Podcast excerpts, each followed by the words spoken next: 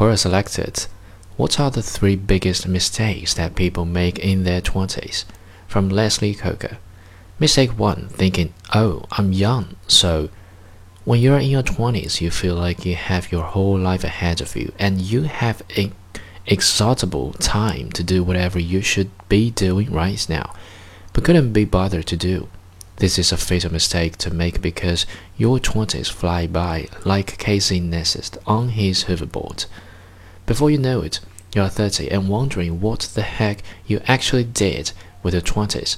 And then you pick up a magazine and read an article entitled Top 30 Under 30 and realize that you are wasting your youth while other people were building things that will pay off for them in their 30s. You're in your 20s, yes, you're young, so Go do something meaningful with that. Mistake 2. Thinking it's okay to be young and stupid. Some 20 somethings use their youth as an excuse to experiment with every dumb things they can get their hands on.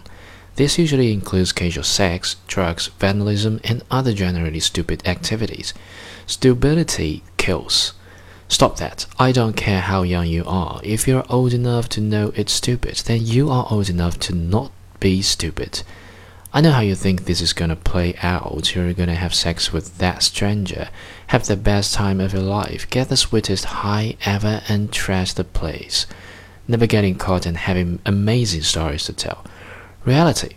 You get an incurable STD or pregnant. Now this stranger is in your life forever. The drugs mess with your psyche. You trash the place and get caught and have your first crime on record. Don't do it. Stupidity haunts your life. Stupidity won't let you be great. Mistake 3. Thinking I only need friends my age, old people were whack. Okay, smart pants, keep surrounding yourself with a knowledge base as limited as yours and see how well you'll fare in life. In your 20s, you need direction.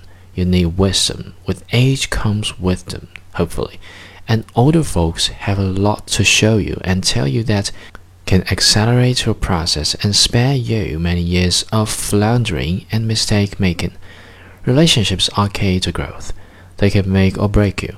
You can either grow into a better person or a worse person. It all depends on who you associate with. Don't just keep young people around you, please.